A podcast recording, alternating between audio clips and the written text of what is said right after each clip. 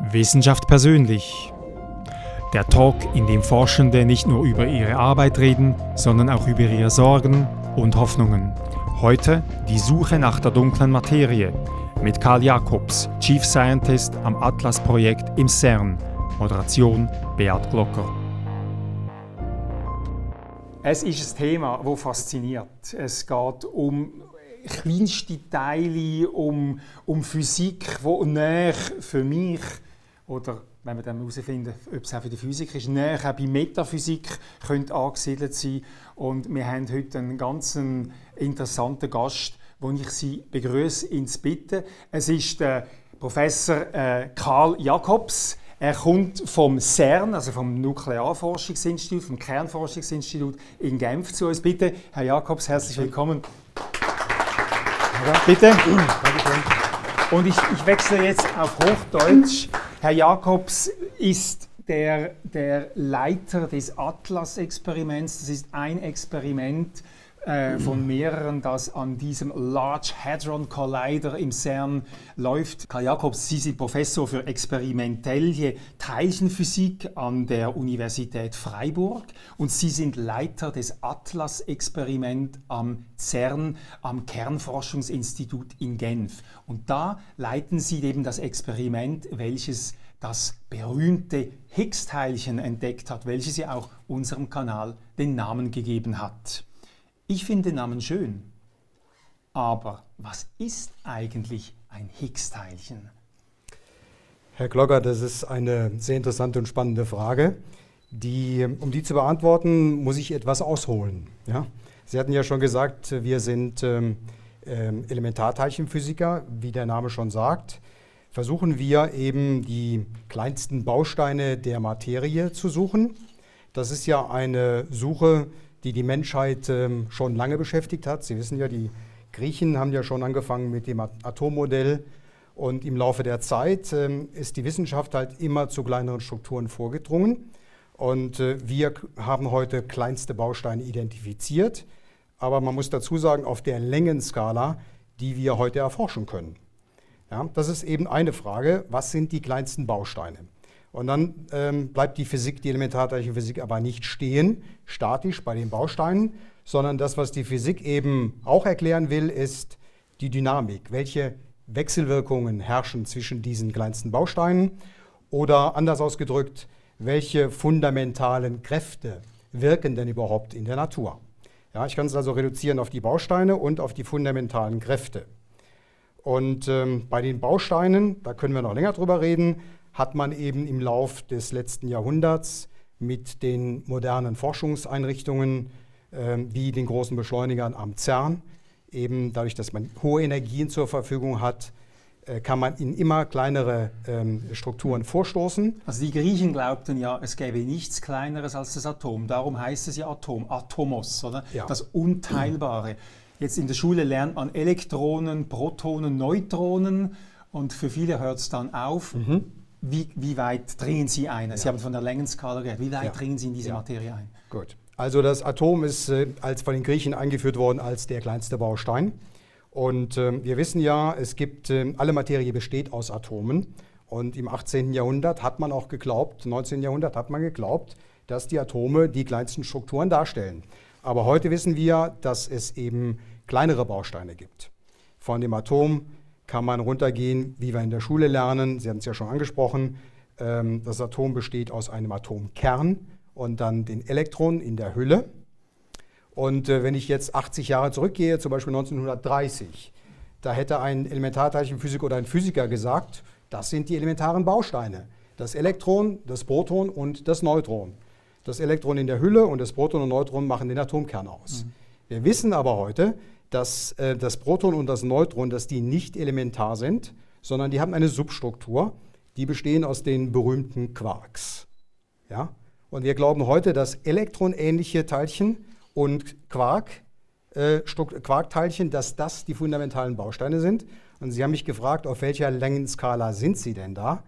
Wir sind auf einer Skala äh, von 10 hoch minus 18 Metern, wenn ich das jetzt wissenschaftlich ausdrücke.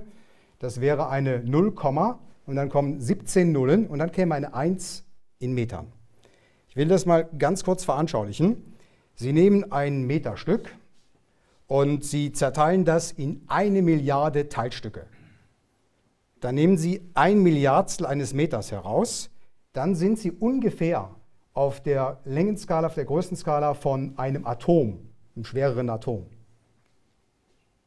Und dann nehmen Sie dieses ein Milliardstel Stück von einem Meter und teilen das jetzt nochmal in eine Milliarde Teile.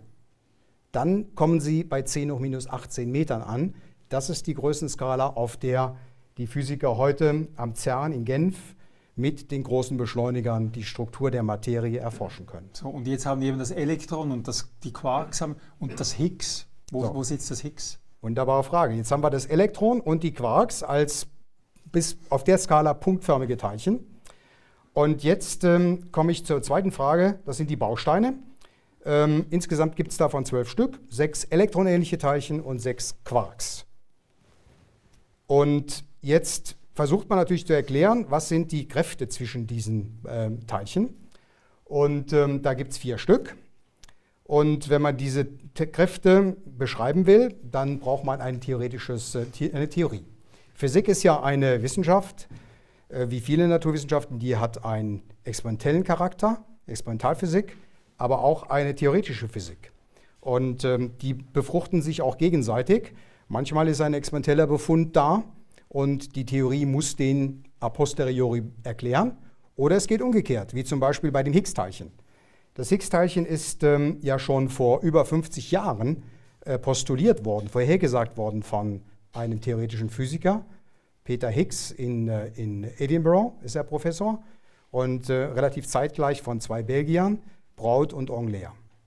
Und es hat 50 Jahre gebraucht, bis man diese theoretische Vermutung im Experiment bestätigt hat. Also wenn Sie sagen, man hat es vermutet, das heißt, in der, in der Formel, in der Theorie ging etwas wie nicht auf. Genau. Und da muss man sagen, wenn irgendwo ist ein Fehler, also muss ja. da noch was sein. Also ja. so kommt man auf solche Vermutungen. Ganz genau. Und dann hat er gesagt, also der Peter Higgs hat gesagt, da muss noch das Higgs-Teilchen sein. Genau. Und ähm, zwar ist es so, ähm, man hat die Kräfte, die zwischen diesen Bausteinen wirken, das sind wir sagen dazu fundamentale Kräfte. Die Physik versucht, hatte den Anspruch, dass man ähm, die komplexen, alle Naturerscheinungen zurückführen kann auf fundamentale Kräfte. Da gibt es genau vier Stück von. Ja, mit vier Kräften können Sie alles erklären. Ähm, das, die, die zwei, zwei von den vier Kräften kennen wir alle. Ja, die erste ist die Gravitation. Die sorgt dafür, dass der Apfel vom Baum fällt oder dass der Mond äh, um die Erde sich dreht und so weiter. Die Gravitationsanziehung. Die zweite, die kennen Sie auch alle, ohne die würde unser Leben gar nicht mehr funktionieren heute. Das ist die sogenannte elektromagnetische Kraft. Ja, die, die beschreibt alle elektrischen und magnetischen Phänomene, zum Beispiel auch äh, eben Radiowellen, damit auch äh, unser Handy. Ja? Das würde nicht funktionieren ohne die elektromagnetische Wechselwirkung. Und dann gibt es im subatomaren Bereich gibt's zwei weitere Kräfte, die die Physiker im Laufe des letzten Jahrhunderts etabliert haben. Das ist die sogenannte starke Kraft und die schwache Kraft. Die Namen sind etwas langweilig, gebe ich zu. Schwach die Namen, ja. Ne? ja. die starke Kraft kommt einfach daher, äh, wenn Sie sich vorstellen, äh, der Atomkern besteht aus Protonen und Neutronen. Die Protonen sind alle positiv geladen. Eigentlich lernt man in der Schule, positive Ladungen stoßen sich ab. Also müsste der Atomkern eigentlich, der dürfte nicht stabil sein, sondern er müsste auseinanderfliegen. Das tut er aber nicht, der ist stabil. Das heißt, es muss eine stärkere Kraft geben, stärker als die elektromagnetische Wechselwirkung, die dafür sorgt, dass die abstoßende Kraft überwunden wird durch die starke Kernkraft. Mhm. Ja? Und die schwache Kraft, die lasse ich jetzt mal beiseite, mhm. die äh, tritt nur auf in äh, radioaktiven Zerfällen. Ist aber ganz wesentlich für unser Leben. So, jetzt hat man diese vier Kräfte identifiziert und unsere Theoriekollegen können auch diese Wechselwirkung, diese Kräfte hervorragend beschreiben durch theoretische Modelle. Das sind die sogenannten Quantenfeldtheorien. Das ist eine Vereinheitlichung der zwei großen Entdeckungen auf der Theorieseite des letzten Jahrhunderts, nämlich der Quantentheorie und der Relativitätstheorie von Albert Einstein. Ja, die Relativitätstheorie müssen wir mit berücksichtigen, weil die Teilchen sich sehr schnell bewegen. Und das wird beschrieben durch die Quantenfeldtheorien. Das Problem ist jetzt, die Quantenfeldtheorien funktionieren hervorragend. Die liefern Ihnen hervorragende Vorhersagen, insbesondere was die elektromagnetische Wechselwirkung betrifft, die Quantenelektrodynamik. und die sind präzise testbar im Experiment. Es stimmt hervorragend. Das Einzige, was die nicht ähm, beschreiben können, ist Masse. Und ja? ich spüre es, jetzt kommt Higgs. Jetzt kommt Higgs ins Spiel. Ganz genau. Ja, wir wissen, dass, ähm, dass Masse existiert, dass die Elektronen eine Masse haben und auch die Quarks. Aber reden Sie, wenn Sie Masse sagen, reden Sie von den 85 Kilo, die ich jeden Morgen auf der, auf der Personenwaage sehe? Oder was, was ist da können, wir, da können wir noch drüber reden. Aber ist ja? das Masse? Was ist Masse? Ist ja, Masse ist eine Eigenschaft von einem Körper. Und ähm, die Gewichtskraft, äh, die Sie auf der Waage ablesen können, ähm, das ist eben eine Kraft an sich. Die Kilogramm-Einheit ist da etwas falsch, sondern Kilogramm ist die Masseneinheit. Äh, das, was man eigentlich äh, misst auf der Waage, ist eine Kraftwirkung, nämlich mhm. mit, welcher, äh, mit welcher Kraft zieht die Erde an, an mir, an mhm. meiner Masse. Ja? Mhm. So, und wir wissen, die Elementarteilchen haben auch Masse. Denn wenn die Elementarteilchen keine Masse hätten, dann gäbe es uns jetzt gar nicht. Dann wären wir gar nicht hier, würden wir nicht hier sitzen. Dann käme überhaupt keine Atombindung zustande. Dann würde das Elektron nicht auf äh, den äh, Orbits um den Atomkern kreisen. Das, das, klingt jetzt alles so wie eine Behauptung, oder? Und Sie sind wahnsinnig überzeugt und bringen das mit Werf, aber Sie sagen, dann würden wir hier nicht existieren. Sage ich doch, würden wir. Nein, würden wir nicht. Sie, Sie würden niemals. Die, die, Elektronen werden frei beweglich, würden sich mit Lichtgeschwindigkeit bewegen, ja. denn alles, was keine Masse hat und eine Energie hat, bewegt sich mit Lichtgeschwindigkeit. Aber warum soll ich Ihnen glauben? Das sind doch Behauptungen. Die sind hervorragend testbar, Herr Klogger. Ja. Ja, es gibt präzise Experimente, die genau das vermessen können. Und man kann die, die Masse des Elektrons kann man ausrechnen, kann man im Experiment bestimmen. Genauso die Masse der Quarks. Mhm. Ja, wir haben die nachgewiesen. Wir haben die, zum Beispiel die Quarks haben sehr unterschiedliche Massen. Es gibt sechs verschiedene Quarks. Oh nein, nicht, nicht alle Quarks. Nein, nein, nein, nein. Übrigens, der Name, der Name, Quark, der kommt tatsächlich aus dem deutschen oder schweizerischen Quark. Mhm. Ja. Also irgendein Milchprodukt, ja. Also, aber das Higgs, das Higgs müssen wir noch haben. So, jetzt ja. kommen wir zum Higgs. Also, also, wir haben nur eine Stunde. Ja, ja, ja ich weiß. ist mir klar. Ähm, aber das ist jetzt ein schwieriger Anfang, aber wenn wir den mal geschafft haben, dann wird es besser. Dann wird es. So, die, das heißt also, die Teilchen können in der, den Quantenfeldtheorien keine Masse haben. Sobald Sie Masse einführen, ähm, dann wird die Theorie ihre Aussagekraft verlieren, dann tauchen Divergenzen auf und damit ist das Modell erledigt. Die Physiker in den 60er Jahren waren aber nicht bereit, diese Quantenfeldtheorien aufzugeben und dann haben die Herren Braut, Angler und Higgs haben ein zusätzliches sogenanntes Higgs-Feld postuliert, ein zusätzliches Teilchenfeld und haben einfach gesagt, wenn das Teilchenfeld da ist, dann kann das die Rolle übernehmen, den Teilchen die Masse zu vermitteln. Und dann, Herr Higgs hat übrigens als einziger geschrieben von den dreien, dass mit dem Higgs-Feld eben dann auch ein Higgs-Teilchen verbunden ist. Und deswegen hat er sich durchgesetzt in der Namensgebung, mhm. die ja auch für Sie wichtig ist. Genau. Aber Herr, Herr Jakobs, mir auch der Kopf jetzt schon.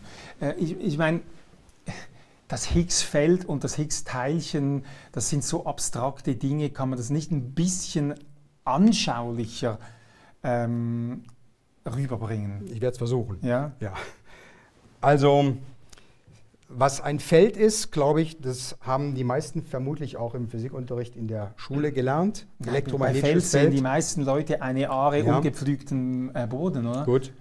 Ich versuche es mit dem elektrischen Feld zu erklären. Mhm. Wenn Sie zum Beispiel eine, oder wenn Sie eine Glühbirne nehmen, dann, dann wird der Raum eben, der spürt, dass da äh, die Glühbirne drin ist, es werden Licht, es werden Lichtteilchen ausgesandt, der Raum wird also verändert. Da ist ein Lichtfeld, wenn man so will. Äh, wenn Sie eine elektrische Ladung irgendwo in den Raum setzen, ja, dann spürt eine andere Ladung, spürt, dass da eine, eine elektrische Ladung sitzt, spürt entweder eine Anziehung oder eine Abstoßung. So, das Fundamentale ist nicht das Higgs-Teilchen, sondern das Fundamentale ist das Higgs-Feld. Ja? Das Higgs-Feld gibt den Teilchen die Masse. Jetzt kann ich Ihnen das versuchen zu erklären mit einem Beispiel. Sie wissen ja, wir haben manchmal die Schwierigkeit, wir müssen Politiker, unsere Geldgeber überzeugen, dass man die Anlagen am CERN finanziert. Mhm. Und letztendlich ist es ja, sind es ja die Politiker, die das Geld der Steuerzahler, also ihr Geld, verwalten. Und ähm, das ist nicht immer so ganz einfach. Und als der LAC gebaut worden ist, in den 70er, 80er, 80er Jahren hat man angefangen darüber nachzudenken. Da gab es in England eine eiserne Lady, die Premierministerin war, ja, mhm. Mrs. Thatcher. Und ähm, ein Kollege aus London, Herr Miller, Professor Miller, hat dann ein Beispiel, eine Analogie äh, sich überlegt, wie man Mrs. Thatcher den Higgs-Mechanismus und die Massengebung erklären kann. Und das ist folgendermaßen, Sie stellen sich einfach vor, Sie hätten eine Partygesellschaft. Irgendwo eine Party und ähm, das fängt damit an, dass die Leute in dem Raum stehen, der Raum ist groß und jeder hat ein Sektglas in der Hand und ähm, viele Leute, der Raum ist voll. Das symbolisiert jetzt das Higgs-Feld. Der Raum, auch das Vakuum, ich kann da später noch drauf eingehen, ist erfüllt mit dem Higgs-Feld. Ja, Sie können im Vakuum das Higgs-Feld niemals entfernen. Das heißt, die Partygesellschaft symbolisiert sowas wie das Higgs-Feld. So, wenn Sie jetzt in diese Partygesellschaft eine berühmte Persönlichkeit einlaufen lassen, Herr Miller hat natürlich Mrs. Thatcher einlaufen lassen, was passiert? Äh, Mrs. Thatcher ist interessant, ja. Jeder versucht, mit Mrs. Thatcher in Kontakt zu, zumindest die Hände zu schütteln. Oder, oder geht. Oder, oder, oder in Kontakt, in, in, in Diskussion zu fallen. Ja. Und Mrs. Thatcher kann sich nicht mehr frei bewegen. Mhm. Das heißt, es gibt einen Widerstand gegen die Bewegung. Es gibt eine Wechselwirkung ähm, von Mrs. Thatcher mit dem Hintergrundfeld, mit der Partygesellschaft. Und genauso für Teilchen gibt es eine Wechselwirkung zwischen dem Elektron und dem Higgsfeld oder dem, dem, dem Quark und dem Higgsfeld. Das heißt, man kann sich nicht mehr so schnell bewegen und das äh, interpretiert der Physiker als Trägheit und damit als Masse. Wenn Sie jetzt einen völligen unbekannte, un, unbekannte Person einmarschieren lassen, die kann einfach so durch die Partygesellschaft durchgehen, ohne Wechselwirkung und damit bleibt die Masse null. Zum Beispiel das Lichtteilchen ist von dem Typ. Das ist völlig uninteressant für das Higgsfeld, hat keine Wechselwirkung mit dem Higgsfeld, behält also, äh, entsteht also keine Masse. Masse ist null. Und das hat Margaret Thatcher überzeugt. Anscheinend. Genau. Die England bezahlt ja was etwa 15 Prozent an, an, an, vom ganzen CERN-Budget. Aber ich habe aus Ihren Erklärungen, also ich lüge, wenn ich sage, ich habe es ganz verstanden, aber, aber ich bewundere Ihre Werf, mit der Sie das vertreten. Aber ich habe zwei oder dreimal an, an Stellen etwas gehört, was Sie gesagt haben. Ja, da, wusst, da, da sagt man, die, die, die, die, die Gleichung oder die Theorie bricht zusammen, aber die waren nicht bereit, das zusammenstürzen zu lassen. Also haben sie gesagt, da muss noch was sein. Das kommt mir ein bisschen vor wie die alten Griechen, die nicht wussten, warum der Himmel so donnert. Und dann haben sie den, den Donnergott eingeführt. Äh, Also für etwas, das man nicht erklären kann, führt man irgendwas ein, das nicht, ähm, ja, das halt diese Stelle einnimmt. Und so entstanden Götter. Was ist der Unterschied? Also ich glaube, dass diese, äh, zunächst mal gibt es eine gute Motivation, warum man an den Quantenfeldtheorien so festgehalten hat, weil die Vorhersagekraft so groß war, insbesondere in der Quantenelektrodynamik zu der Zeit, in den 60er Jahren. Und dann versucht man halt dieses Modell zu erweitern. Das ist jetzt eine, eine Möglichkeit, die Higgs, Broad und Engler hingeschrieben haben. Aber Sie haben ja selber gesehen, es hat ähm, 50 Jahre gebraucht, bis ähm, der Nobelpreis verliehen worden ist an diese theoretischen Physiker. Eben, es hat der Bestätigung dieser Hypothese, wenn man so will, oder dieser Annahme durch das Experiment bedarf. Aber man kann auch den Regengott bestätigen, oder? Also wenn, wenn ich diesen Tanz aufführe oder dieses Opfer bringe und wenn ich das genug lang bringe, dann regnet es. Also, Also- das ist auch experimentell belegbar, dass der Regengott mich erhört. Ja, aber Sie müssen bei jeder guten Theorie müssen Sie eine Vorhersagekraft haben. Und Broad, Engler, Higgs hatten ganz klare Vorhersagen. Ähm, es gibt Also das heißt Vorhersage, er muss sagen, nach drei Runden Regentanz regnet es. Nein, Und- zum Beispiel, es, es gibt ähm, die deutsche, deutsche Wochenzeitung Die Zeit, kennen Sie vielleicht? Ja, ich kenne sie. Ja. Da, da gab es äh, vor im Jahre 2003, also lange vor der Entdeckung, gab es eine Doppelseite, da stand drin, die Teilchenphysiker wissen alles über das Higgs. Das Einzige, was sie nicht wissen, ist, ob es existiert. Und das stimmt genau.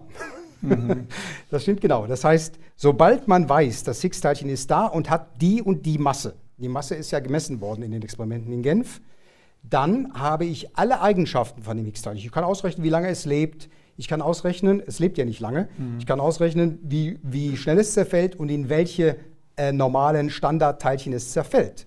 Die Raten sind genau vorhersagbar. Und das ist in Genf dann sofort gemessen worden. Und es stimmt hervorragend mit den Vorhersagen von Braut, Anglaire und Higgs überein. Und ist das der Unterschied zwischen Kernphysik und, und eben der Erschaffung eines Regengottes, dass man vorhersagen kann und es passiert dann so, wie man es hervorgesagt hat? Vorhergesagt das hat. ist die Wissenschaft, ja. dass man eine Theorie haben muss, die ja. Aussagekraft hat. Aber trotzdem hat ja das Higgs-Teilchen den Namen das Gottesteilchen. Wer hat dem eigentlich diesen Namen gegeben? Das waren nicht die Physiker, das waren die Journalisten. Aha. Retourkutsche. Ja. ja. Ähm, Aber so hat es gewirkt, oder? Man, man hat irgendeine Lücke im Weltbild und, und, dann fügt man was ein, eben einen Regengott, einen Donnergott. Ja, man hat, äh, man hat eben diese Hypothese gemacht, dass das Higgsfeld da sein sollte. Und wenn man das Higgsfeld postuliert, dann kann man die Masse äh, eben dadurch über diesen Mechanismus erzeugen, über die Wechselwirkung mit dem Higgsfeld. Mhm. Ähm, man kann sich ja auch fragen, was wäre denn die Alternative gewesen? Und es gab nicht viele Alternativen wie man die Masse in die Welt bringt, äh, außer mhm. dem Higgs-Mechanismus. Ja? Deswegen war es so wichtig, dass man den LHC gebaut hat, um diese Frage ein für alle Mal zu klären. Das Einzige, was Herr Higgs nicht vorhergesagt hat, war, wie schwer das Higgs-Teilchen ist, mhm. ja, entsprechend der, dem Zitat in der Zeitung. Und deswegen musste man den LHC bauen. Aber ansonsten, sobald man weiß, das Higgs-Teilchen ist da, äh, kann man erklären, eben über den Mechanismus, wie die Masse entsteht. Warum muss man das wissen? Das ist eine fundamentale wichtige Frage. Also wir machen, wir machen ja also, Grundlagenforschung. Ja. ja und ähm, es wäre ja schlimm, wenn man noch nicht mal erklären könnte, wo die Masse des Elektrons, wie die entsteht. Ich glaube, ganz vielen Leuten wäre das egal, oder? Ich glaube nicht. Ich glaube, dass ähm, Grundlagenforschung ganz äh, fundamental ist und auch wichtig ist für den technologischen Fortschritt unserer Gesellschaft. Mhm. Und gibt es ein Beispiel für, äh, was man, hört immer, die Teflonpfanne ist wegen der Mondlandung, äh, was ja, was eine, eine, eine, eine, Legende ist, was ja gar nicht stimmt, oder? Aber äh, dann werden so technologische oder, oder, oder zivilisatorische Errungenschaften mit wirklich abgefahrenen ähm, wissenschaftlichen Experimenten zusammengebracht. Was, was bringt uns das? Ja, also es gibt viele Beispiele, wo die Grundlagenforschung tatsächlich unser Leben verändert hat. Ich habe eben, eben gesagt, die elektromagnetische Wechselwirkung, ohne die unser Leben heute nicht mehr funktionieren würde.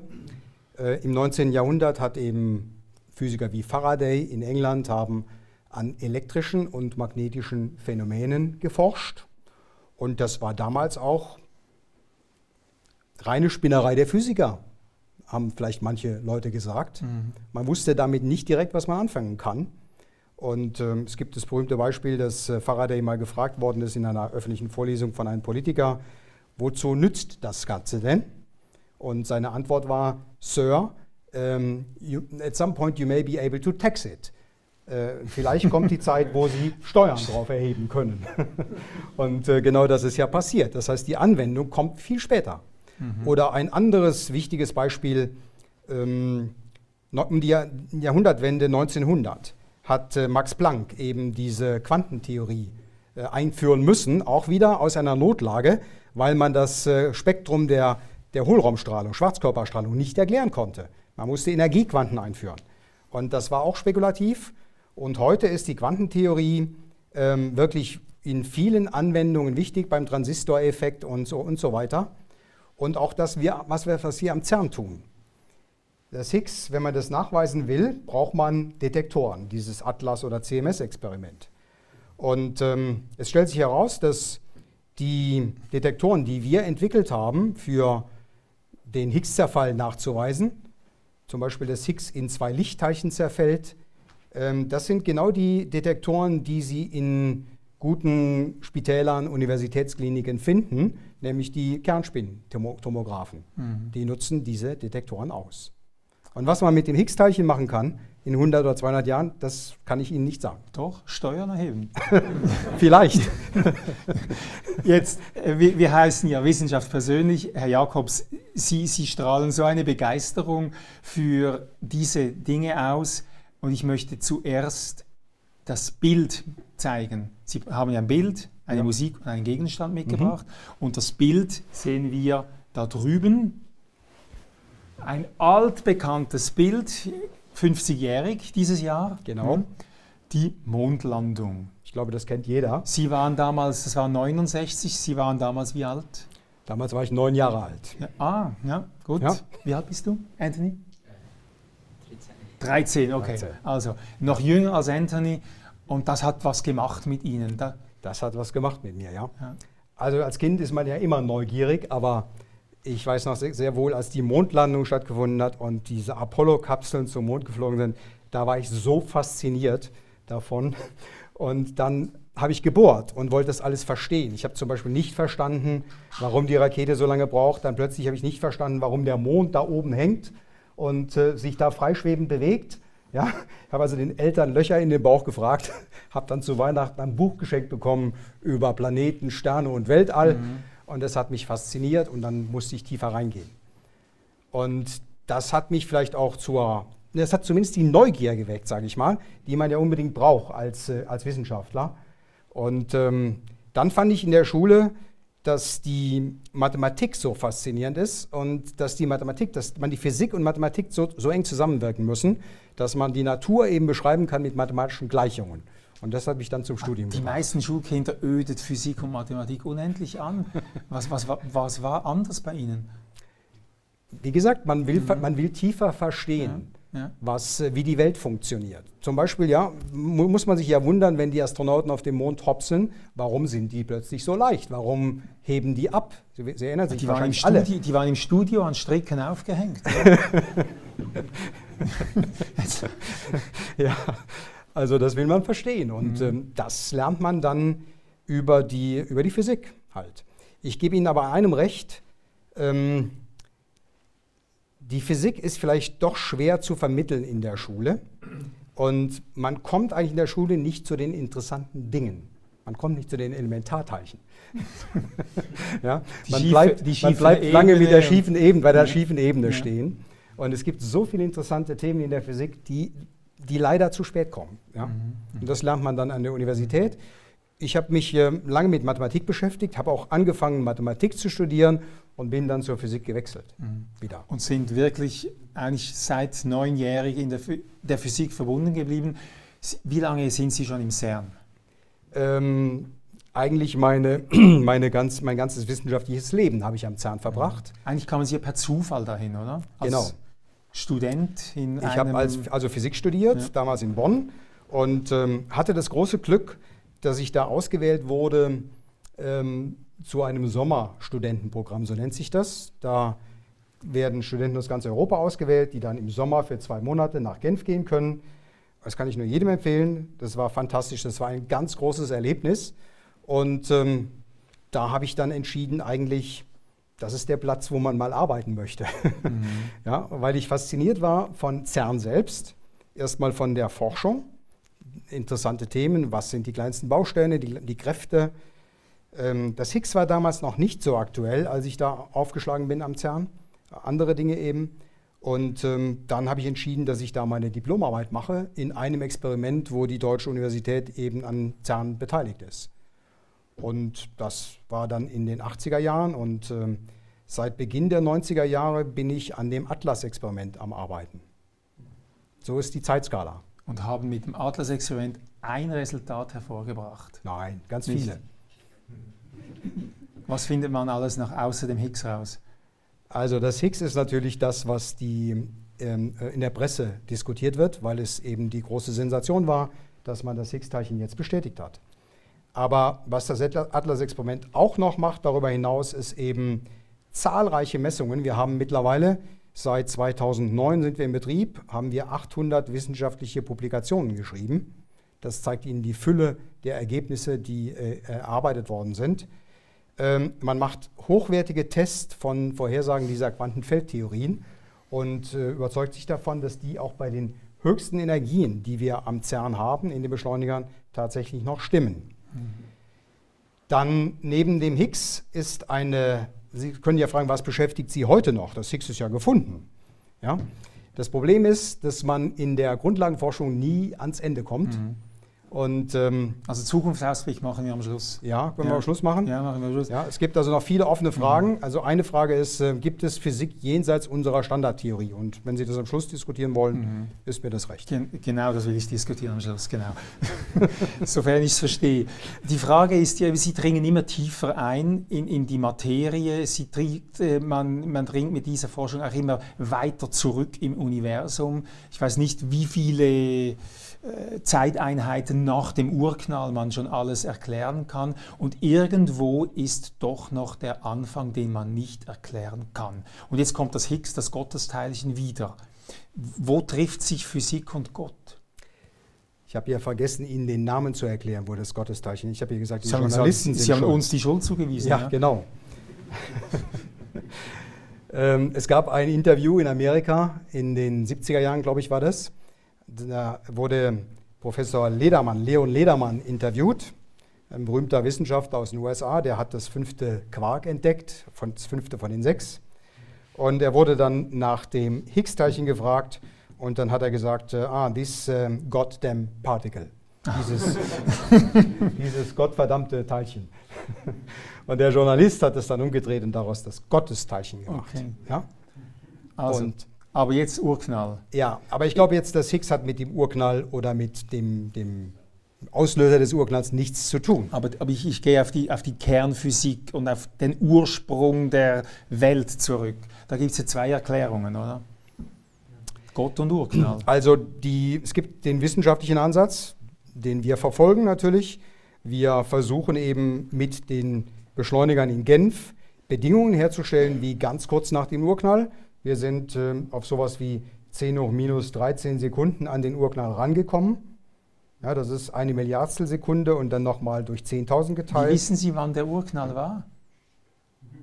Vor 13,8 Milliarden Jahren. Ja, aber ich könnte sagen vor 14,8 Milliarden Jahren. Nein. Dann wären Sie im Widerspruch zu experimentellen Beobachtungen. Das ist ganz schlecht. Ja.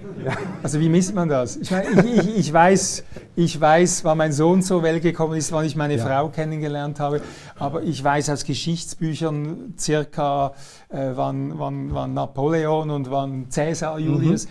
aber der, der Urknall ist hier nicht aufgezeichnet. Nein, also der Urknall ist ähm, natürlich nicht dokumentiert in irgendeiner Behörde oder so, ja sondern sonst, hätte man Taxis erhoben. Man, da kommt wieder das Wechselspiel der experimentellen Beobachtung und der Theorie, Theorie ins Spiel. Man hat eben viele experimentelle Beobachtungen, zum Beispiel ähm, weiß man, wie die Galaxienverteilung im Universum aussieht. Man kann ähm, die Zusammensetzung der Materie im Universum, im Wesentlichen gibt es Wasserstoff, Helium in, in den Sonnen. Und dann gibt es natürlich schwere Elemente, aber man weiß auch, wie die entstanden sind. Und ähm, dann durch die Forschung am CERN in Genf kann man eben die Bedingungen kurz nach dem Urknall reproduzieren, weil man dann die Energiedichte hat. Und dann baut man ein Modell. Und dieses Modell sagt dann voraus, wie sich das Universum ausgehend von diesen elementaren Bausteinen, die im Urknall aus Energie entstanden sind, weiterentwickelt haben muss. Mhm. Und dieses Modell können Sie überprüfen mit dem, was die Astrophysiker in im Weltraum, im Universum sehen. Und das stimmt hervorragend. Es gibt das sogenannte kosmologische Standardmodell. Das hat die Teilchen drin, die wir in Genf erforschen. Und äh, dann die äh, ganze Entwicklung, dass aus ähm, den Quarks, die ursprünglich entstanden sind, dass dann sich äh, Protonen und Neutronen bilden, dass die sich formieren zu Wasserstoff, zu Kernen, irgendwann die Elektronen anfangen einzufangen. Mhm. Dann wird das Universum überhaupt erst transparent. Da weiß man, das war vor 380.000 Jahren. Noch nicht so lange her. Nein. Ja. ja. Aber äh, Sie, Sie, sind immer noch in Konkurrenz mit der anderen Erklärung des Anfangs, oder? Gut. Es so, ist, jetzt also, zum Anfang. Also ich, ich sage ja, dass die Wissenschaftler jetzt nicht äh, behaupten können, wir, wir können den Urknall selber erklären, sondern das, was wir tun, ist, wir nähern uns immer mehr diesem Urknall und die klassischen Modelle, auch die, die allgemeine Relativitätstheorie, hat dort eine Singularität. Das ist schlecht. Wir hatten ja schon mal über Singularitäten geredet. Das heißt, es äh, macht eigentlich keinen Sinn. Ähm, man kann den Urknall als solchen nicht erklären. Und also doch Gott. Nein, nicht unbedingt. Aber es gibt eben die zweite, das, die zweite Hypothese ist eben, wenn Sie von dem Schöpfer reden wollen, das ist der theologische Ansatz. Ich kann sagen, ich respektiere beide. Beide haben wahrscheinlich ihre äh, Existenzberechtigung. Äh, auf der wissenschaftlichen Seite gesehen ähm, wenn man Fortschritt machen will und den Urknall oder das, was davor war, erklären will, da bricht unsere Theorie heute zusammen. Mhm. Einfach deswegen, weil ich hatte Ihnen von den vier Wechselwirkungen geredet. Und ähm, drei der vier, ich habe nicht ganz äh, die Wahrheit gesagt, drei der vier haben wir formuliert als Quantenfeldtheorien, die vierte noch nicht. Man bräuchte die Quantengravitation, um vielleicht ähm, dem Urknall näher zu kommen. Und da arbeiten unsere theoretischen Kollegen ganz fleißig dran. Mhm. Also das wirklich, den wirklichen Beginn, da haben Sie die Erklärung noch nicht. Wird ein Physiker, der sich so nahe an den Urknall nähert, wird er gottesgläubig oder wird es noch mehr ausgeschlossen? Ich glaube, die, die, ähm, Gott hat immer herhalten müssen für Dinge, die man nicht erklären kann. Äh, man hat ihn zurückgedrängt, ja, aber man wird niemals beweisen können, dass es keinen Schöpfer gibt, aber man wird auch nicht die Existenz des Schöpfers physikalisch, glaube ich, beweisen können. Mhm. Ich glaube, das muss jeder für sich ausmachen. Mhm. Ja? Für sich haben Sie haben es ausgemacht. Ich glaube, das geht mir jetzt zu weit. Okay. Also, es sind zwei verschiedene Weltkonzepte, ja. die nebeneinander bestehen können, wenn ich das so. Die ich auch respektiere. Richtig, richtig verstehe. Wenn Sie sagen, es gibt da die Singularität und die Singularität können wir nicht zulassen, dann äh, verstehe ich nicht wirklich, was, was, was Sie meinen. Und dann sind wir irgendwie bei, ich habe es auch gesagt in der, in der Einleitung, schon ein bisschen bei einer, einer Sprache, die manchmal auch ein bisschen metaphysisch klingt. Oder? Und äh, ich möchte noch ein, eine, die Quanteneffekte werden auch für viele andere Dinge hergehalten. Also da wird, äh, wir haben kürzlich hier auch über Homöopathie geredet und dann plötzlich sagt er, das sind Quanteneffekte und Sie sagen, ja, das sind Quanteneffekte, aber die werden auch in anderen, in anderen Bereichen in Anspruch genommen. Bei, der, bei dem ganzen äh, äh, Singularität ist ja eine eine Geschichte, habe ich mich informiert, die auch für schwarze Löcher eine Rolle spielt, oder? Wenn ein, ein riesiger Stern implodiert, dann gibt es, wenn ein kleiner Stern implodiert, dann gibt es ein, was, ein, ein, ein, ein Weißen Zwerg. Weißen Zwerg, genau. Und wenn ein großer Stern implodiert, dann gibt es eine Singularität. Schwarzes Loch. Ein schwarzes Loch. Und jetzt haben ja die Physiker ähm, vor noch nicht mal einem Monat diesen unscharfen Donut äh, publiziert. Und da wird gesagt, das ist ein Bild von einem schwarzen Loch. Also echt, ich sehe da, ich sehe da einen unscharfen Donut in einem dunklen äh, Küchenschrank hängen, oder? Mhm. Ähm, das soll ein schwarzes Loch sein. Ja. also, Sie können ja, Sie können ja ein schwarzes Loch äh, nicht sehen. Das strahlt ja keine, kein Licht ab, ja? sondern es, wird ja, es verschluckt ja alles. Auch Licht kommt ja aus dem schwarzen Loch nicht mehr heraus. Das heißt, was man eigentlich da sieht und sichtbar gemacht hat, ist der Schatten eines schwarzen Loches. Und was da auch eine große Rolle spielt, ist der Gravitationslinseneffekt, den auch äh, Albert Einstein wieder ähm, vorhergesagt hat. Ähm, das ist ein sehr massives schwarzes Loch, ich glaube 5,6 Milliarden Sonnenmassen äquivalent. Ja, es gibt ja auch ein ähnliches schwarzes Loch im Zentrum unserer eigenen Milchstraße, nicht ganz so schwer wie das, massiv wie das da. Und was man jetzt sieht, ist ähm, die leuchtende Materie, die sich in dem Strudel, wenn man so will, von dem schwarzen Loch bewegt, die noch in der Lage sind, Licht zu uns zu schicken. Und da kann man wieder eine Modellrechnung machen, aus der man dann äh, den Radius äh, interpretieren kann und daraus auch die Masse dieses schwarzen Lochs berechnen kann. Das ist ein Modell und das Modell ist hervorragend äh, verifiziert mit dieser Aufnahme. Eine, eine, auch das wieder ein Beispiel für eine riesen Kollaborationsleistung, wie, dass man in der Wissenschaft für große Dinge zusammenarbeiten muss, wie, so ähnlich wie man das auch am CERN tut. Also man muss sagen, dieses Bild wurde ja mit also punktförmigen Teleskopen aufgenommen, die zusammengehängt wurden und irgendwie mathematisch hat man das simuliert. Das wäre wie ein Teleskop, das so groß wie die ganze Erde wäre. Ganz genau. Und die haben zwei Jahre lang gemessen und ihre mhm. Informationen zusammengetragen und am Schluss diesen unscharfen Donut als ja. Sensation ja. publiziert. Also ich glaube, das ist eine der wichtigsten Entdeckungen oder wissenschaftlichen Durchbrüche der letzten Jahre. Mhm. Wenn ich die klassifizieren will, dann ist das, äh, das Higgs-Teilchen, zeitlich geordnet natürlich, 2012 äh, und dann die Gravitationswellen, äh, ähm, die vor zwei Jahren entdeckt worden sind, 2017 und jetzt diese Aufnahme. Das ist faszinierend. Ich, ich habe mir einen Dokumentarfilm über dieses schwarze Loch angesehen. Da sagt ein Physiker, sobald man, sobald man in ein ruhendes schwarzes Loch etwas hineinwirft, beginnt es sich zu drehen und wird zu einem Kerr-schwarzen Loch. Das schwarze Loch dreht sich und der ganze Raum um es herum dreht sich auch. Ja. Das klingt doch irgendwie wie, wie äh, wenn, wenn ich höre, ich, ich strahle jetzt Energie aus, Herr Jakobs, und durch meine Energie transformiere ich sie und ihre Singularitätsschwingungen in, ihrem Chakra ähm, synchronisieren sie mit mir. Das klingt doch genau gleich. Ich glaube nicht. Der Was große, ist der Unterschied? Der große Unterschied ist, dass man in der Wissenschaft ähm, die Sachen experimentell überprüfen kann. Ja, das Wechselspiel zwischen Theorie und Experiment. Und wenn die Theorie dem nicht standhält, ähm, dass man das Experiment reproduzieren kann an jedem Ort der Welt, zu jedem Zeitpunkt, dann ist die Theorie nicht haltbar.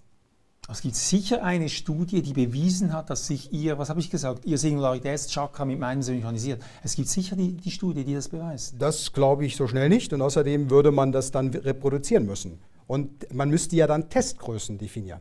Mhm. Ja, zum Beispiel beim Higgs habe ich Ihnen gesagt, die Testgrößen sind klar. Ähm, die Theorie sagt genau vorher, das muss so oft in diese Teilchen zerfallen und so oft in die anderen. Und genau das ist gemessen worden. Mhm. Ja? Und äh, wenn Sie das Experiment in 100 Jahren wiederholen, ist es noch genauso. Gut. Also wir haben klare, vorher, klare theoretische Aussagen, theoretische Modelle und die müssen überprüfbar sein. Ich brauche eine Pause. Sie haben Musik mitgebracht. Genau. Und äh, möchten Sie selbst, möchten Sie den DJ machen? Nein, machen Sie das. also, äh, wir, wir hören von, von Edward Grieg. Es ist äh, aus der Holberg-Suite Opus 40 ähm, das Präludium, das erste Präludium.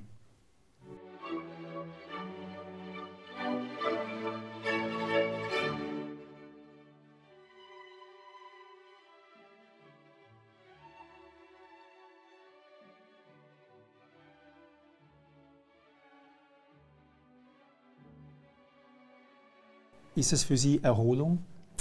Das ist für mich Erholung, ja. Ich äh, liebe klassische Musik, nicht nur Edward Grieg, sondern Beethoven und viele andere Musikstücke, klassisch, aber auch Jazz. Und äh, bei sowas kann ich mich sehr gut erholen und kann auch sehr gut nachdenken. Speziell dieses Musikstück hat auch einen persönlichen Bezug. Als ich jung war und zur Teilchenmusik gekommen bin, da hatte CERN so einen Werbefilm. Und diese Musik, die so losgeht, das ist im Rhythmus, wie die Teilchen beschleunigt werden, durch den mhm. Beschleuniger gehen und irgendwann kollidieren. Und dann gab es ein anderes Erlebnis. Ähm, ich reise sehr gerne und fotografiere sehr gerne. Und da waren wir zufällig in Norwegen, wo der äh, Künstler ja her herkommt und fahren Sonntagmorgens durch die wunderschöne Fjordlandschaft mit Bergen und dann ertönt dieses Musikstück. Und dann habe ich angehalten und die schönsten Fotografien gemacht. Also sehr Teilchenphysikbezug, plus Reisen, plus Fotografie. Das sind meine Hobbys. Woher kam die Musik da an diesem Aus dem Film? Radio. ja. Zufällig. Okay. Wieder elektromagnetische Phänomene, die Ihnen Edward Grieg äh, genau. äh, zuspielen. Genau. Machen Sie selbst Musik? Jetzt Viele gehen Sie aber nicht auf die esoterische Schiene wieder, hoffe ich mal, dass das Zufall war. Ich, ich, ich fahre voll auf der Esoterik. Immer. Ich fahre immer auf der Esoterik. Nein, mit den Esoterikern fahre ich auf Naturwissenschaft und mit den Naturwissenschaften fahre ich auf Esoterik. Okay. Ja, sonst ja. sind wir uns immer einig. Prima. Also, ähm, spielen Sie ein Musikinstrument? Man äh. weiß von vielen oder einige Physiker sind bekannt, dass sie ja. Musik spielen. Nein, äh, ja. bin ich nicht sehr begabt. Ja, okay. Ich möchte nochmals auf, auf, Sie haben das äh, Experiment und die Zuverlässigkeit und die Reproduzierbarkeit erwähnt, die eben wichtig ist. Es, ähm, und Sie haben auch das äh, Experiment erwähnt, welches die Gravitationswellen nachweisen konnte. Es war also ein Riesenexperiment mit zwei so langen äh, Laserarmen. Laserarmen und, und aus der Zeitdifferenz merkte man da irgendwie, dass so eine Welle durch die, die Erde ging und ist auch sehr, sehr abstrakt. Und es gibt manchmal solche Experimente, und die Experimente machen immer viel Schlagzeilen. Mhm. Es gibt auch Experimente, die machen Schlagzeilen und stürzen dann ab. Mhm. So im Jahr 2011 hat nicht Sie, aber Ihre Institution äh, eine Sensation verkündet, dass Neutrinos schneller sich fortbewegen als die Lichtgeschwindigkeit. Und da hätte man den ganzen Einstein und alles hätte man rauchen können, wenn das gestimmt hätte. Und trotzdem haben, also haben Sie, es hat CERN das publiziert und es wurde danach festgestellt, es war ein Fehler. Wie kann sowas passieren? Es ist so absurd, weil es würde die ganze Physik auf den Kopf stellen. Also sagen wir mal so, ähm, CERN hat es nicht publiziert, sondern die Publikationen werden getätigt von den Kollaborationen, von den experimentellen Kollaborationen.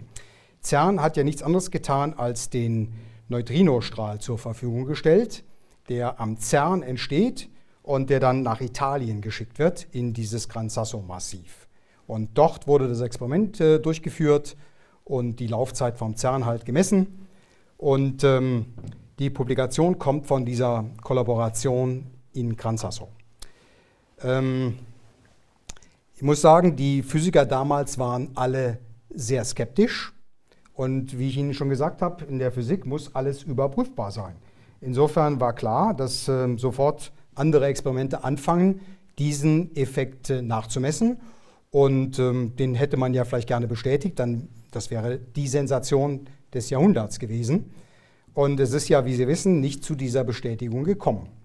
Und im Nachhinein weiß man, dass ein experimenteller Fehler vorlag.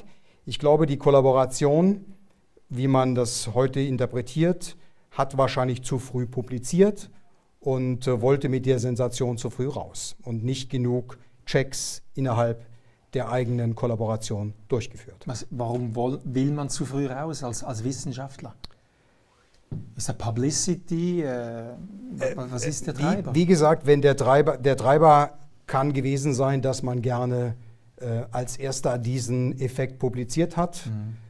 Wenn das wahr gewesen wäre, dann wäre das eine wissenschaftliche Sensation mhm. gewesen. Das motiviert vielleicht, aber ich glaube, in der Atlas-Kollaboration oder auch in der großen CMS-Kollaboration, unser Schwesterexperiment, wäre sowas so leicht nicht möglich. Mhm. mhm. Die Atlas-Kollaboration hat ähm, 3000 Physiker, 3000, etwa 3000 wissenschaftliche Autoren auf den Publikationen. Da wird ähm, jede, jedes Ergebnis, jede Publikation wird sehr stark hinterfragt. Sehr oft hat man zwei komplett unabhängige Analyseteams, die unabhängig voneinander arbeiten und äh, man schaut, ob die den gleichen Effekt produzieren. Und dann gibt es auch noch Mechanismen, wo eben, äh, wir nennen das Editorial Board, wo andere Wissenschaftler dann einen sehr, sehr kritischen Blick drauf werfen und versuchen zu hinterfragen, ob die Ergebnisse alle plausibel sind oder nicht. Lustig fand ich ja dann auch die Erklärung für den Fehler. Man hat gesagt, ja. ein Glasfaserkabel sei defekt gewesen. Ja. Ich habe immer die Vorstellung, wenn ein Glasfaserkabel defekt ist, dann geht gar nichts mehr. Und da sollen plötzlich die Neutrinos schneller fliegen. Ja, man kann, das, wenn es defekt ist, kann es auch zur Zeitverzögerung führen, was dann eben... Also eine Beschleunigung, nicht eine Verzögerung. Wie ja. kann etwas, das kaputt ist, eine Beschleunigung haben? Es liefert Ihnen eine falsche Zeitmessung. Mhm. Ja, es also kann in beide Richtungen gehen. Die Stoppuhr war einfach ja? falsch. Genau. Es gibt ja auch ähm, die Erwartungshaltung. Man, man, erwartet viel von der Physik. Oder? Man, es gibt Experimente, die laufen, die laufen seit Jahrzehnten, zum Beispiel auch die Kernfusion oder, mhm. äh, oder, oder, oder sichere äh, Atomreaktoren, um die Energieversorgung unendlich zu machen. Und es gibt einen riesen Druck, dass man eigentlich auch die Welt, ich sage jetzt mal in Anführungszeichen, retten soll. Äh, spüren Sie sowas als, als Physiker am CERN? Also ich glaube, es gibt ähm, natürlich gute Gründe dafür, dass man die Welt retten muss. Das sind wirklich ernsthafte Probleme, die anstehen. Aber trotzdem, glaube ich, kann man nicht auf die Grundlagenforschung verzichten. Unsere, unsere, eine Gesellschaft wie unsere sollte das haben, sollte sich das leisten. Denn wie bereits gesagt, auch an Beispielen haben wir es gesehen, die Grundlagenforschung ist der Motor für technologischen Fortschritt. Mhm. Ja? Natürlich, es muss parallel gehen und äh, es kostet Geld. Aber wenn ich jetzt zum Beispiel das Budget des CERN sind etwa 1,1, 1,2 Milliarden Schweizer Franken pro Jahr. Das hört sich viel an. Ziemlich viel, ja. Aber wissen Sie, wie, das, wie der Etat von, nehmen wir die ETH Zürich oder eine andere deutsche größere Universität aussieht? Ich weiß, dass man die UBS mit 65 Milliarden gerettet hat. Ja. Das ja. ist noch ein bisschen mehr. ja. ETH-Budget? ETH ich glaube, das Budget, äh, ich kenne das ETH-Budget nicht, die mhm. ETH ist sehr groß, aber eine mittlere deutsche Universität, Heidelberg, Frankfurt, ähm, Freiburg, die haben Etats in ähnlicher Größenordnung. Mhm. Und davon haben wir viele Universitäten. Und am CERN ist die Forschung eben gebündelt. Deswegen finde ich das CERN auch so faszinierend dass sich die europäischen Staaten äh, in den 50er Jahren zusammengeschlossen haben, getrieben von weitsichtigen Physikern und Politikern, die das unterstützt haben, dass man in Europa die Ressourcen bündelt, um diese Forschung machen zu können. Und wenn man das jetzt umlegt, CERN hat mittlerweile 23 Mitgliedstaaten. 1954, als CERN gegründet worden ist, waren es noch zwölf, die zwölf Gründerstaaten. Die Schweiz war schon dabei, Deutschland wurde damals zum ersten Mal wieder eingeladen, nach dem Weltkrieg überhaupt an einer internationalen Organisation wieder mitzuarbeiten. War also integrierend auch und ähm, ist ein komplettes äh, Erfolgsmodell geworden. Wenn man jetzt diese Kosten aufteilt auf die Länder, dann ist das nicht mehr so viel. Deutschland zahlt 40 Prozent, oder? Nein, äh, ich glaube. Äh, 20, 20. 20 Prozent, genau. Äh, England zahlt 15 Prozent, die Schweiz zahlt 4 Prozent an diese mhm. 1, circa 1 Milliarden Franken. Mhm. Ähm, genau. Die Aufteilung läuft halt ähm, entsprechend des Bruttosozialprodukts mhm. der Länder. Sie haben uns, bevor wir einen Blick in die Zukunft Ihrer Forschung nach des CERNs werfen, noch einen Gegenstand mitgebracht. Habe ich auch. Präsentieren Sie uns diesen Gegenstand. Ja, das ist ein Gegenstand, der ein Higgs-Teilchen symbolisiert. Wenn Sie mit dem begonnen hätten, hätten wir es verstanden. Und hier steht dann auf dem Schild, äh, Please help me get to CERN. I heard they were looking for me. Bitte helfen, helfen Sie mir zum CERN zu finden. Ich habe gehört, die haben nach mir gesucht. ich wollte Ihnen aber erklären, ähm, warum ich den mitgebracht habe. Denn das ist ein Symbol das an meine Arbeitsgruppe an der Universität in Freiburg erinnert. Sie noch was in die Hand nehmen, dann können wir nachher noch eine Nahaufnahme machen. Das ja. einfach so, so halten. Machen wir nachher noch eine Nahaufnahme, ja? ja genau. Der mich an meine Arbeitsgruppe in Freiburg äh, sehr stark erinnert. Ähm, als Forscher arbeitet man ja nie allein als Experimentalforscher, sondern man hat eine Arbeitsgruppe. Und meine Arbeitsgruppe ist relativ groß. Ich habe typischerweise 15 Doktoranden, die parallel an der Forschung arbeiten. Und ähm, dann mit Technikern, Masterstudenten, Ingenieuren, Festangestellten sind es etwa, etwa 30 Leute in der Arbeitsgruppe. Und ähm, die Doktoranden, Studenten sind immer innovativ, immer neugierig, müssen immer den neuesten Rechner haben. Und äh, vor vielen Jahren kam einer zu mir und hat gesagt, äh, wir sollten jetzt einen 3D-Drucker anschaffen. Und dann habe ich gesagt, was willst was du denn das? mit einem 3D-Drucker? Äh, das Higgs kann man nicht drucken. und dann ähm, ging er ganz enttäuscht weg. Und ähm, dann hatten wir die Weihnachtsfeier und dann hat er mir das äh, zu Weihnachten geschenkt. Er hatte also mittlerweile sich selber aus eigenem Geld einen 3D-Drucker gedruckt und wollte mir beweisen, dass man das Higgs ausdrucken kann. und ähm, hier hat er in die Hände des Higgs-Teilchens ähm, zwei Teilchen, das W plus und W minus gelegt. Das ist der Zustand, den unsere Arbeitsgruppe untersucht hat und damit zur Entdeckung beigetragen hat. Also Physik hat Schönheit, Mathematik hat Schönheit und hat auch irgendwo noch Humor. Genau. Ich hoffe. Ja, genau. Jetzt, ich möchte nochmals auf diese Milliarde kommen. Äh, ich, ich, ich stelle mir vor, man hätte diese jährlich eine Milliarde Euro in, in, in äh, in Solarenergieforschung äh, gesteckt oder irgendwelche neuen Energiegewinnungen, hätte man da nicht mehr erreicht bezüglich, sagen wir jetzt Klimaschutz, bezüglich der Energiewende, bezüglich Ausstieg aus der fossilen Energie. Ist das wirklich gut investiertes Geld? Ich glaube, es braucht beides. Aber die Milliarde hat man ja nicht für, für die Energie. Aber die Milliarde ist nicht so viel, wie ich Ihnen gesagt mhm. habe. Es wird verteilt auf die 23 Mitgliedsländer haben wir momentan aus Europa. Und dann gibt es auch, ähm, CERN ist ja das führende Labor der Welt geworden mittlerweile. Äh, unsere amerikanischen Kollegen beteiligen sich am CERN äh, aus Asien, Japan, China. Viele, viele Länder beteiligen sich am CERN und zahlen dann auch, zum Beispiel zu den Experimenten. Und wenn man das jetzt ähm, durchdividiert. Ich habe Ihnen ja auch die Zeitskalen genannt. Mhm. Ich selber arbeite an dem Atlas-Experiment seit 1990. Und das Atlas-Experiment wird noch laufen bis 2035.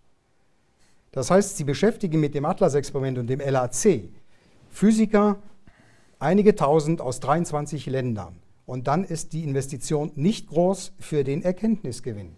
Mhm. Ja, man muss Grundlagenforschung machen, um technologischen Fortschritt zu erzeugen. Parallel muss man aber natürlich auch an den täglichen Problemen der Energieversorgung, Klimawandel und sowas arbeiten. Mhm. Ich glaube, da muss für beides, sollte für beides Geld da mhm. sein.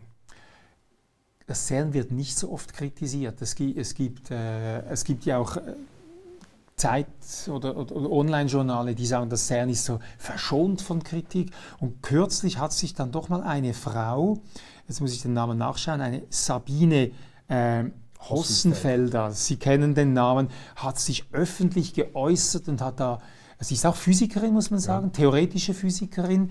Ähm, sie forscht in, in Deutschland am ähm, Frankfurt Institute for Advanced Studies, beschäftigt mhm. sich da auch mit ähm, theoretischer Physik. Und sie hat gesagt, ja, die, die das CERN versteht es einfach wie bei Margaret Thatcher, gute Bilder zu bringen und dann haben sie wieder das Geld und wenn man nichts findet, sagt man, man braucht ein neues Gerät, dann werden wir es schon finden. Was ist von solcher? Das ist ja eine Physikerin, die kritisiert das. Sie ist eine Physikerin, ja. Und es gibt eben noch einige offene äh, Punkte, offene Fragen in der Physik. Sonst könnten wir ja sagen, wir, wir, wir sind am Ende, das wird man aber nie sein. Ähm, und es gibt bei, bei Higgs gab es einen ganz klaren Steckbrief. Das ist der Unterschied. Beim Higgs habe ich Ihnen erzählt, ja, mhm. man, entweder man findet das Higgs-Teilchen oder muss die Theorie aufgeben. Es gibt andere erweiterte Theorien, die über die Standardtheorie hinausgehen, die nicht so präzise Aussagen treffen können. Ein Beispiel dafür ist die berühmte Supersymmetrie, wo der Parameterraum dieser Theorie sehr groß ist. Und darauf hebt sie ab, dass wir jetzt keine verlässliche Vorhersage mehr haben, was man beim nächsten Energieschritt finden wird. Damit hat sie recht, aber trotzdem muss man suchen. Mhm. Das ist unsere Aufgabe als Naturwissenschaftler, zu schauen, wie ist die Natur beschaffen. Und man muss Fortschritte machen und deswegen bin ich auch der, der Meinung, dass die Forschung mit neuen Beschleunigern weitergehen muss. Karl Jakobs, als Leiter des Atlas-Experiments, wovon träumen Sie? Was möchten Sie finden? Also ich äh, habe 20 Jahre oder mehr an dem Higgs-Teilchen gesucht und es war natürlich eine große Genugtuung, als das sich dann tatsächlich gezeigt hat. Das, der nächste Traum wäre, die Frage nach der dunklen Materie zu lösen. Ja, ich bin Grundlagenforscher mhm. und ähm, als Grundlagenforscher hat man, ich habe Ihnen ja relativ klar dargestellt, wie die Bausteine aussehen. Man hat die sechs Leptonen, die sechs Quarks und man hat mittlerweile das Higgs-Teilchen. Und wenn man dann genau hinschaut und vermisst, unsere Astrophysik-Kollegen vermessen das Universum, die Energiedichte im Universum, dann stellt man fest, das, was Herr Jakobs Ihnen eben erklärt hat, das kann nur 5% etwa der Energiedichte des Universums beschreiben. Der Rest ist völlig unverstanden. Da gibt es einen Anteil, der nennt sich dunkle Materie, hat übrigens ein Schweizer Pionier, Zwicky, als einer der ersten äh, postuliert oder äh, experimentell äh, nachgewiesen. Er war Professor in Amerika, aber er ist Schweizer. Und ähm, sei, seitdem er das äh, nachgewiesen hat, beschäftigt uns das. Man hat das anfangs auch nicht richtig glauben wollen, aber viele Messungen haben das dann bestätigt. Und mittlerweile ist klar, etwa 24 Prozent der Energiedichte des Universums besteht aus dieser dunklen Materie. Und man versucht jetzt, diese dunkle Materie nachzuweisen. Da gibt es verschiedene Methoden.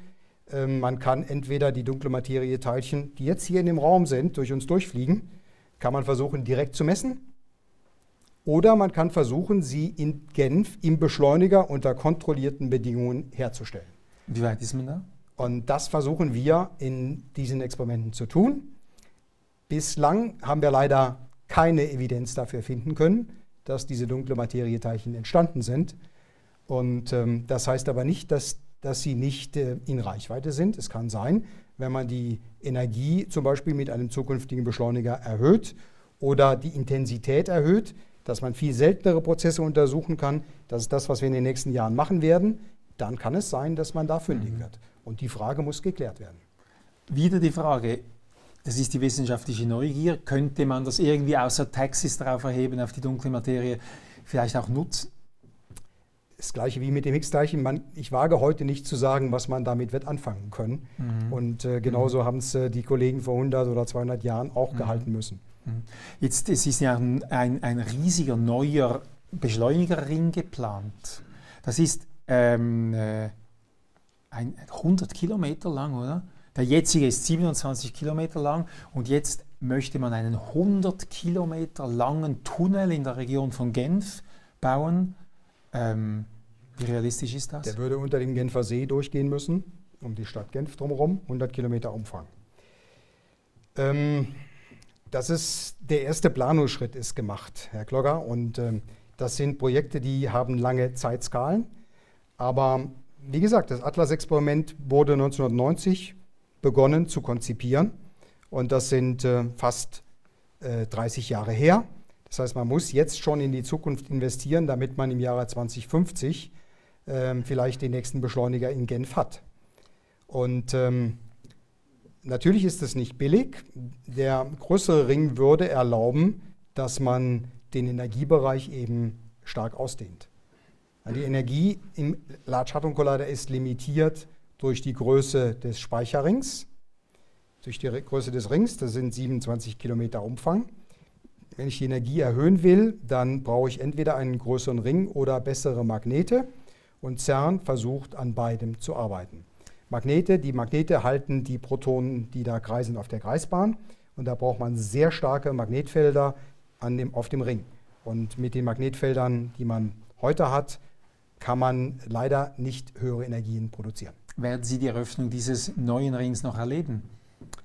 Das äh, weiß ich nicht. Was ist der Zeithorizont? Ja, also, ja. blöde Frage. Das wissen wir nicht. Genau. Aber wie lange, was ist der Zeithorizont? Ich glaube, der, der, der, der jetzige Ring wird bis 2035, 37 laufen. Mhm. Zehn Jahre später hoffen wir vielleicht, dass ein neuer Ring am CERN steht und in Betrieb geht. 45. 45. Da bin ich nicht mehr so jung, wenn ich noch lebe. Ja, aber Sie haben gesagt, es gibt einen Nobelpreisträger, der ist jetzt 90 oder was? Ja. Und kommt noch jeden Tag ans CERN. Ja. Werden Sie das auch machen? Also abgesehen vom Nobelpreis. Sind Sie der Physik so verbunden? Also ich glaube, ich werde das verfolgen, aber nicht mehr jeden Tag ins Institut oder ans CERN gehen. Aber ich werde jedes Jahr ans CERN fahren, das werde ich mir nicht nehmen lassen. aber, aber nicht mehr so intensiv wie heute, weil der mhm. Job, insbesondere wenn man diese 3000 Leute leiten muss, ist auch sehr herausfordernd. Mhm. Und das möchte ich nicht äh, bis an mein Lebensende haben. Sehr gut. Ja, Danke. Es gibt ja noch viele andere Hobbys. Genau, Sie können ja noch ein Musikinstrument lernen. Genau. Karl Jakobs, vielen herzlichen Dank. Ich möchte jetzt den Zuschauerinnen und Zuschauern noch die Gelegenheit geben, äh, zu fragen, was ihnen unter den Nägeln brennt. Herr Jakobs, äh, meine Frage ist, äh, Sie haben am Schluss jetzt gesagt, dass Sie 3000 äh, Wissenschaftlerinnen und Wissenschaftler äh, anführen und, und koordinieren und, und, und leiten. Meine Frage ist, wie viel von Ihrer Tätigkeit führen Sie in der oder brauchen Sie eben für das Führen und für das Koordinieren und wie viel Ihrer Tätigkeit können Sie selber noch als Wissenschaftler tätig sein? Eine sehr gute Frage.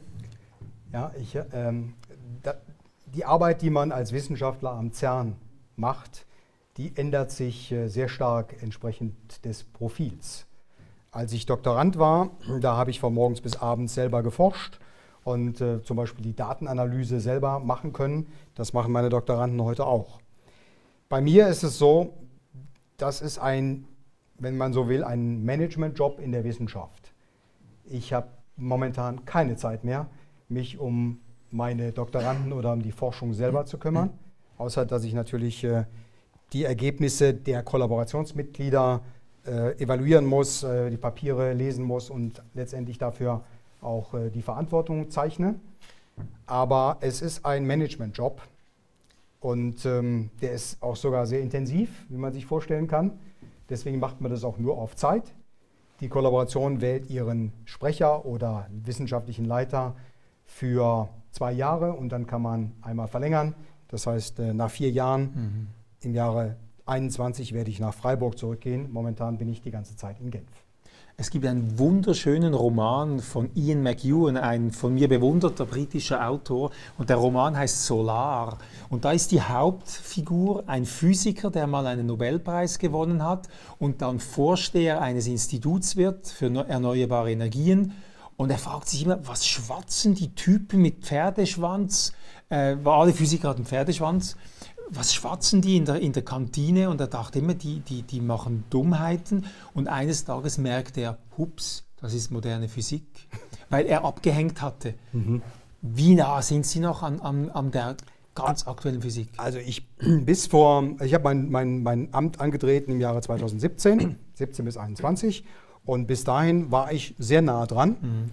Äh, natürlich auch nicht mehr so als Professor mit 15 Doktoranden und einer großen Gruppe kann man das auch nicht mehr, aber ich habe immer noch sehr stark verfolgt, was die Doktoranden machen, mit äh, Treffen, Meetings und sowas, mitdiskutiert, auch die eine oder andere Idee einbringen können. Mhm. Die besten Ideen kann man immer nur einbringen, wenn man jung ist und wenn man selber an der Sache arbeitet. ja, aber man muss ähm, die Richtung die, und, und die, die, großen Weichen vorgeben. Ja. Mhm. Äh, ich stelle mir gerade die 3000 Physiker als Higgsfeld vor und frage mich, wie tauscht ihr euch aus? Sie haben vorher von den Astrophysikern gesprochen.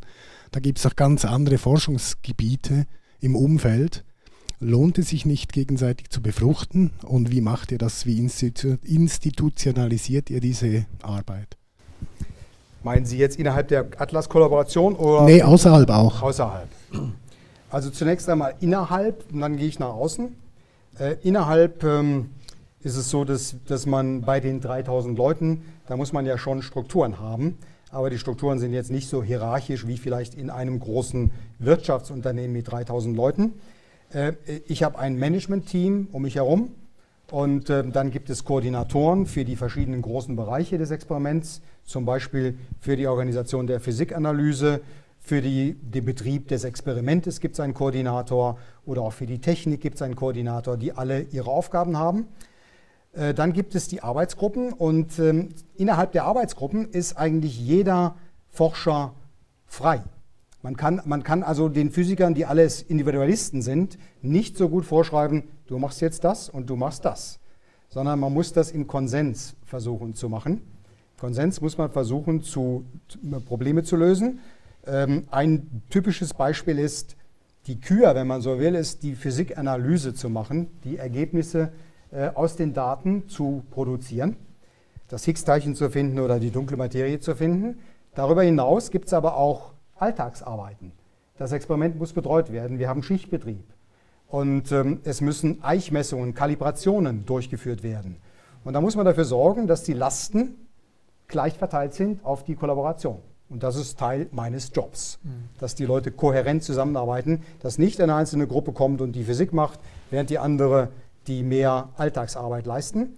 Ähm, das ist nicht immer einfach, aber es funktioniert, weil im Wesentlichen die, die Zusammenarbeit am CERN deswegen auch so erfolgreich ist, weil die 3000 Physiker alle ein gemeinsames Ziel und eine Motivation haben. Die sind alle sehr motiviert, das zu machen.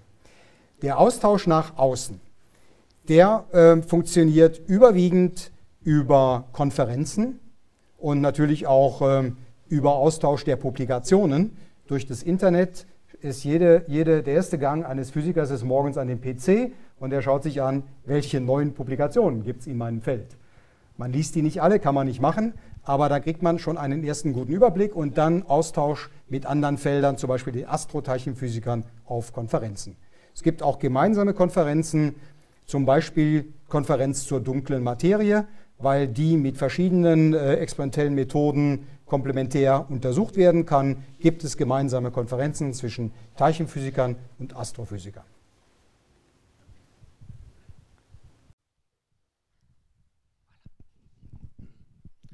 Sie haben viel über Kooperationen gesprochen, die da über länderübergreifend sind. Jetzt redet man heutzutage in der Politik auch viel von Blöcken, asiatisch, indisch, China, Amerika. Wie muss man sich das vorstellen, auch von der Sicherheit her? Ist das eine Konkurrenz oder ist es eine Zusammenarbeit? Also CERN ist meiner Meinung nach zunächst mal ein Musterbeispiel für europäische Kooperation. Als es in den 50er Jahren anfing, CERN ist ja so entstanden, dass wir wissen, nach dem Zweiten Weltkrieg äh, oder vorher gab es einen, den berühmten Brain Train, dass äh, viele Wissenschaftler, insbesondere aus Deutschland, mussten ja emigrieren, sind freiwillig emigriert nach USA. Ähm, die Physik war ja immer führend in Europa und dann ging es nach Amerika. Und dann eben ist CERN entstanden aus der Weitsicht von Politikern und Wissenschaftlern, getrieben von französischen Physikern, dass man ein gemeinsames Zentrum etabliert, wo dann auch die Wissenschaftler gemeinsam arbeiten. Und ich war auch deswegen so fasziniert, als ich das erste Mal ans CERN kam, weil es da keine Grenzen gibt. Ja, man arbeitet, man kooperiert zusammen mit Physikern aus anderen Ländern. Das ist sehr befruchtend. Ich fand das als junger Mensch faszinierend, dass man junge Studenten aus Frankreich, England, äh, Griechenland und sowas trifft. Und selbst in den 60er und 70er Jahren, als der eiserne Vorhang noch stand, da gab es am CERN eine Kooperation mit Wissenschaftlern aus äh, der Sowjetunion damals, über Grenzen hinweg. Mhm. Ja, und wir sind offen, es gibt keine Geheimnisse. Alles, was am CERN erforscht wird, wird auch publiziert und der Weltöffentlichkeit zur Verfügung gestellt. Konkurrenz gab es mit den Laboren in den USA in den 70er Jahren, dass man gesagt hat, da gab es ähnliche Maschinen, aber mittlerweile ist äh, CERN sehr führend. Die ganze Welt fokussiert sich auf diesen Large Hadron Collider und hoffentlich auch auf den großen zukünftigen Ring. Mhm. Aber es gibt mittlerweile auch aufstrebende Nationen, insbesondere in Asien. Zum Beispiel unsere chinesischen Kollegen planen, einen ähnlich großen Ring zu bauen. Ja? Aber wir haben momentan auch mit unseren chinesischen Physikern mhm. innerhalb der Atlas- und CMS-Kollaboration ein gutes Zusammenspiel. Gegenwärtig ist ja auch so die Separierung unter Nationen ein Trend und, und, und Nationen steigen aus Organisationen aus. Ich weiß nicht, ob er es schon vollzogen hat oder ob er nur will. Donald Trump will die USA aus den UNESCO rausnehmen. Also jahrzehntelang anerkannte Organisationen mhm. werden plötzlich fallen gelassen. Mhm. Ist so etwas möglich oder, oder passiert so etwas beim, beim CERN? Also man, kann, nicht, man ne? kann jetzt ähm, manche Politiker nicht berechnen, mhm. manche sind unberechenbar. Aber es ist noch nicht ähm, in Sicht, dass sich Länder am CERN zurückziehen wollen. Mhm. Auch zum Beispiel, wir reden viel über Brexit. Ähm, unsere britischen ähm, Kollegen ähm, scheinen relativ sicher zu sein, dass die Engländer im CERN drin bleiben. Ich habe mal, als Sprecher muss man auch manchmal Politiker führen. Äh, es gab mal eine Delegation aus England, die am CERN war, Parlamentarier und die haben mir dann gesagt, ja, we will pick the best of Europe. Mhm. Im CERN möchten sie ganz gern drin bleiben. Mhm. Und äh, die Amerikaner sind jetzt nicht Mitglied, aber sie, sind, sie beteiligen sich an den Experimenten. Mhm. Ja? Noch eine zweite? Ah, aber, aber Ländergrenzen ah. sind für Physiker kein Thema. Das ah. ist, ja. Äh, also ich weiß, ein schönes Beispiel noch, ähm, unser Rektor von der Uni Freiburg ist Politologe und er hat mal CERN besucht und dann hat er gesehen, dass ein Pakistani neben einem Israeli arbeitet und das läuft problemlos. Mhm. Ja? Ja, es würde mich interessieren, ob es äh, typische Laufbahnmodelle gibt für Forscher, die im CERN arbeiten. Ich stelle mir vor, das sind junge Physiker, die äh, da, so wie Sie ja das von sich beschrieben haben, äh, ein, eine Tätigkeit beginnen und dann äh, sich vertiefen in diese äh, Experimente. Äh, bleiben die in der Regel in der Forschung? Äh, aktiv in diesem Feld? Ist es eine ganze Laufbahn, die sich darin entwickeln kann?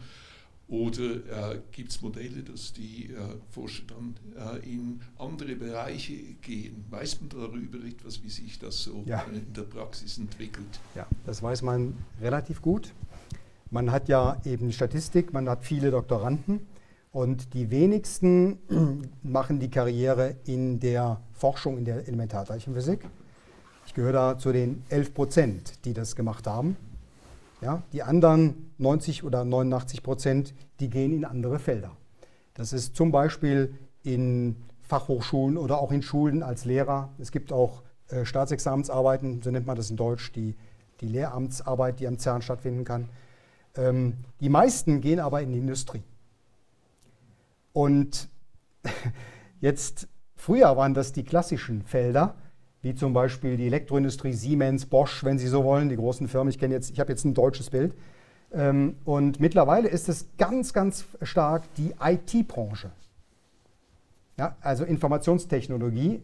Wir haben es ja mit riesigen Datenmengen zu tun.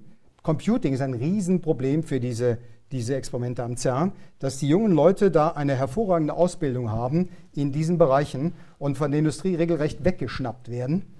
Und äh, dann gibt es ähm, eben auch, das hat mich immer wieder gewundert, ähm, den Sektor Banken, die die Physiker abgreifen am CERN. Also wegen den Computer-Skills, ähm, oder? Nicht nur, sondern mhm. auch, weil, weil die Physiker halt ähm, dafür bekannt sind, dass sie analytisch denken können, mhm. dass sie Probleme schnell erfassen und lösen können. Und äh, das ist das, was die Banken in einigen Bereichen gerne haben. Mhm. Ich habe einen eigenen Doktoranden gehabt, der hat äh, Bewerbungen weggeschickt äh, nach Frankfurt, drei, vier Stück ins Bankenviertel und hat direkt äh, Einladungen bekommen. Und dann hat er da angefangen in einer Abteilung, da waren 40 Leute, von denen waren 30 Physiker, 10 Mathematiker. Von den 30 Physikern waren 20 am CERN. Hm. ja. Herr Jakobs, ich bedanke mich ganz herzlich, dass Sie zu uns gekommen sind. Eigentlich hätte ich Ihnen Solar schenken müssen über diesen Ian McEwan Solar, das, wenn Sie zum Lesen kommen, lesen Sie das. Ich gebe Ihnen das Buch, das ich mit meinem Team geschrieben und herausgegeben habe, über Pioniere. Und Sie gehören ganz sicher zu den Pionieren, leider noch nicht in diesem Buch. Aber wer weiß, in der zweiten oder dritten Ausgabe wird das, die Suche nach Higgs in einem Buch sein. Ich wünsche Ihnen ganz viel Erfolg mit der weiteren Forschung, viel Spaß, wenn Sie zum Lesen kommen und herzlichen Dank, dass Sie da waren. Und man kann mit Herrn Jakobs auch beim Apero noch ja, die eine oder andere Formel austauschen. Ganz herzlichen Dank. Vielen Dank. Vielen Dank. Erlebe Wissenschaft persönlich live. Alle Informationen und Tickets gibt's auf www.wissenschaft-persönlich.ch.